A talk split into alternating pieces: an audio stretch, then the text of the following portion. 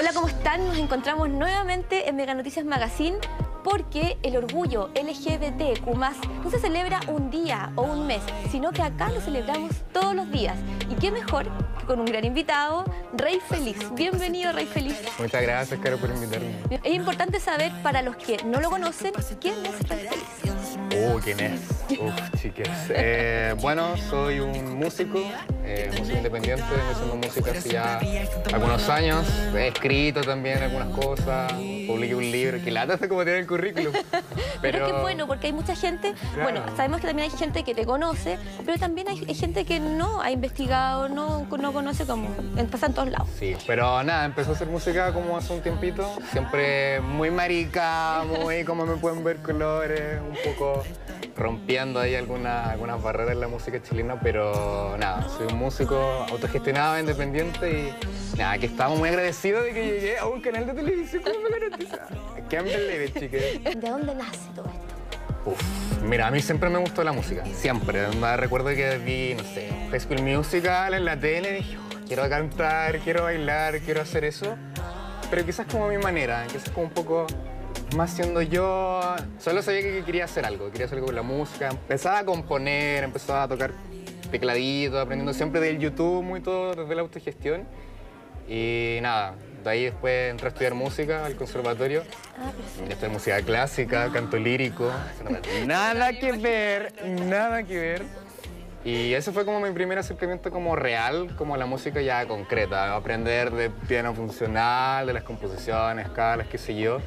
De ahí estuve como un par de años estudiando canto lírico hasta que ya, bueno, ahí ya tuve el primer choque en el fondo con mi profesor guía, con el mundo de la academia. ¿En qué año fue esto? Como para citarnos un poco... 2014, 2015. Ah, ya, hace rato. Sí, y ahí tuve mi primer choque, a, mis profes les cargaba lo que hacía, yo de repente llegaba con demos o maquetas que eran mucho más pop ah, y mi profe me decía, ¿por qué haces esto? esto no es música. Un rechazo. O sea, rechazo total. Voy a tratar de evitar esa palabra, pero, pero les cargaba. No, absolutamente no, no lo querían y al final de los dos años como que me invitaron cordialmente como a abandonar la, la universidad porque decían, no, así que no, tú aquí no. O sea, lo pasaste mal igual. No, lo pasé súper mal. Había un bullying constante que en esos años como que no estaba tan interiorizado como ahora, como de, reaccionar, digo yo. Mi profe me decía, no sé, porque estaba muy guatón, me agarraba los rollos, me decía, como cantante lírico no puedes ser gordo porque tienes que usar tu caja y... ¿Cachai? Desde eso hasta que, no sé, pues entraba a la sala de canto y la pianista o el profe me decía, ya, vino con el tutú puesto hoy día, se va a dar vuelta la niñita como hoy día canta Y tú en ese entonces como que ya filo, estaba ahí con el profesor, que una eminencia, un tenor súper reconocido en todo eso. Entonces, tú ibas a aprender al final.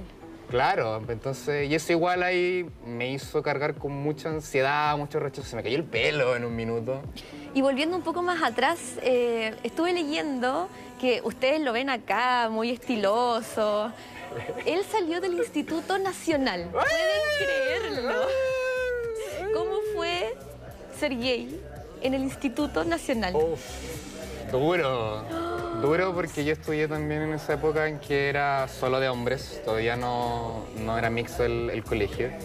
Y era un minuto en el que el discurso heterosis, patriarcal, el discurso de un colegio emblemático que tenía esta carga de haber sacado 19 presidentes de Chile y que eventualmente tú podías ser uno. Y ese discurso te lo repetían a diario, todos los días. Aquí hay hombres que vienen a, darle un nuevo camino al país, son el primer foco de luz de la nación, todo este bla bla que te lo interiorizan todos los días, todos los profesores, todos los inspectores, que al final a los cabros se les queda pegado, incluso a ti, te incentivan como la competencia, el tratar de ser siempre lo mejor, entonces fue un ambiente súper tóxico súper mal, poco recomendable, yo no lo recomiendo a nadie y nada, lo pasé bien. Como eres millennial, en los 90, o sea, claro, 2000 viste mucha tele, 90, 2000 viste mucha... con la tele. Eso, porque ahora los chicos crecen con el teléfono, con el iPad, ya no es tanto la tele como, como lo que era para nosotros. Eh, ¿Algún referente televisivo? Porque si viste mucha tele, me imagino que los Italo Pasalacua, los Gonzalo Cáceres, fueron, Jordi Castel quizá, fueron importantes también para ti. Sí, o sea, me acuerdo de que los primeros referentes como homosexuales, LGBT, que tenía como al alcance de la mano en la televisión era precisamente como Gonzalo Cáceres, Italo Pasalacua, Jordi Castel. Y recuerdo mucho que lo que decía mi familia en ese entonces, yo vengo de una familia súper conservadora. Ah, muy ya. O sea, lo conservadora. viviste muy desde casa, Sí. desde casa hasta cuando estudiaste todo ya. Sí, entonces siempre el comentario que se hacía cuando veíamos como tele y pasaba alguna noticia LGBT o algo, ¡guau, los colipatos! ¡Ah, mira este, tal por cual! Entonces yo siempre fue como desde muy chico interiorizando que esto era algo malo. Desde mi familia que me decía, oye, ser así es malo, te va a pasar algo, vaya a salir a la calle y te van a pegar. No Te- juegues con Barbies. no juegues con Barry. Eso que a mí me dolía mucho. Yo súper fan de Sailor Moon. Pasaba en la tele viendo Sailor Moon. Eh, yo le pedía a mi mamá, me cargaba el auto. Yo solo quería jugar con muñecas, con Sailor Moon. Y mi mamá veces me las compraba escondidas en la feria, ¿cachai? Pero llegaba a la casa, me decía, no se las muestra a tu papá porque papá igual las veía. Me las botaba, me las rompía. No, qué lata. Y en mi pequeña venganza ahora que ya soy grande, como que me las compro igual. Así por eBay las junto. Ahora la casa llena de muñecas. Sí. Qué entrete, tienes tu colección. ¿eh? Sí, tengo mi colección. Son como gustitos que me dieron más grandes y quizás cuando chico eran como, me fueron más esquivos, pero... Volviendo a la televisión. Pero claro, volviendo un poco como al, al tema de la, de la televisión. Crecí con estos referentes, pero yo también necesitaba. Sentía que necesitaba más. Entonces ahí me puse como, no sé, po, internet, empecé a googlear, a leer. Ahí llegué como a otros referentes, hija de perra. Ah, sí. Pedro Lemedel también fue súper importante. Fue como los primeros escritos que empecé como a leer y que me llegaron así como... Y toda la obra artística también que tiene, todo el legado que entregó. Todo, las, las performances, como los actos, cuando se fue a Nueva York, la típica corona con, con agujas, con Eh. VIH. Entonces, nada, todo eso fue como un boom súper importante para mí que sentía que no estaba explotado y que no se le daban precisamente los espacios ni en la televisión, ni en las instituciones, ni en el Estado, ni en, ninguna parte. Entonces tú tienes que salir a, a buscarlo y ver si es que te lo pillabas. Claro. ¿Alguna de las cosas que no te gustaría volver a realizar de lo que tuviste que vivir en algún momento? Uf, ¡Qué ca- fuerte! ¡Qué fuerte! Eh, bueno, vivir, tratar de salir un poco en, de subsistir de la música independiente también tiene, tiene sus, contras, ¿no? tiene sus, sus sus contras. Es difícil, tú golpeas muchas puertas, se te cierran en la cara, tú vas entendiendo que hay círculos que ya están formados, círculos donde es súper difícil entrar, donde tú tienes que ir como abriéndote un poco los espacios y sí en esa búsqueda como constante de tratar de quiero hacer música, porque es lo que amo, es lo que me hace vibrar, ¿cachai? Yo no puedo pasar un día si no compongo algo, si me meto en el computador a hacer algo. Entonces ahí, claro, ahí uno cae en ciertos círculos que quizás no son los mejores, que te ofrecen como ciertas ayudas, decir, como ya yo te apaño en esto de la música. Pero algo a cambio. Pero siempre hay cosas a cambio. Sí. Entonces, quizá esa dinámica eh, súper oscura, que quizá ya la hemos visto como en, la televisión, con actrices, con actores, también se da como en el mundo de la música también, eso también pasa. Y a veces cuando tú eres súper chico, pollo, no cacháis mucho, súper fácil que caigas como en las manos equivocadas, cuando tu familia tampoco te apoya, cuando no tienes las redes. Sí. Entonces, claro, pues me, quizás me habría gustado no sé, tener alguien que me dijera, oye, ¿sabes que no te juntes con? Claro. No, este no es el... Buena influencia. No es buena influencia, no te va a hacer bien. Pero bueno, todo ha ayudado de alguna manera a cementar el camino y... Pero ahora ya estamos enfocados, estamos bien, trabajando, siendo maduros, así que... Bueno, eh, Rey Feliz, a nuestras espaldas tenemos Pop Lolita. Pop Lolita, Lolita. Te veo con mucho estilo, eh, con harta... Mira, tu, tu libro ahí. Libro con la mala. Que vamos a hablar pronto de eso. Eh, ¿Cómo defines tu música? Mira, yo creo que si le tuviera que poner una etiqueta, como yo creo que es eminentemente pop, pero me gusta mucho bucear en distintos estilos, en distintos géneros.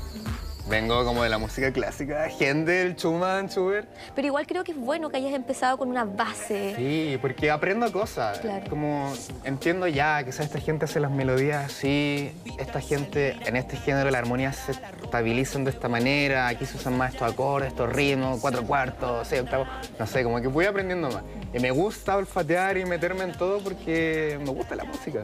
Y está Es- bien que tengas sí. esta experiencia. Yo creo que la escena del trap es muy machista. O Sí, sea, y de hecho la mayoría de la música que escuchamos de trap son de hombres y que tienen también letras bastante explícitas. ¿Cómo es entrar en este mundo, bucear en este mundo? Fue súper difícil. Yo sabía que iba a ser difícil. Eh, pero.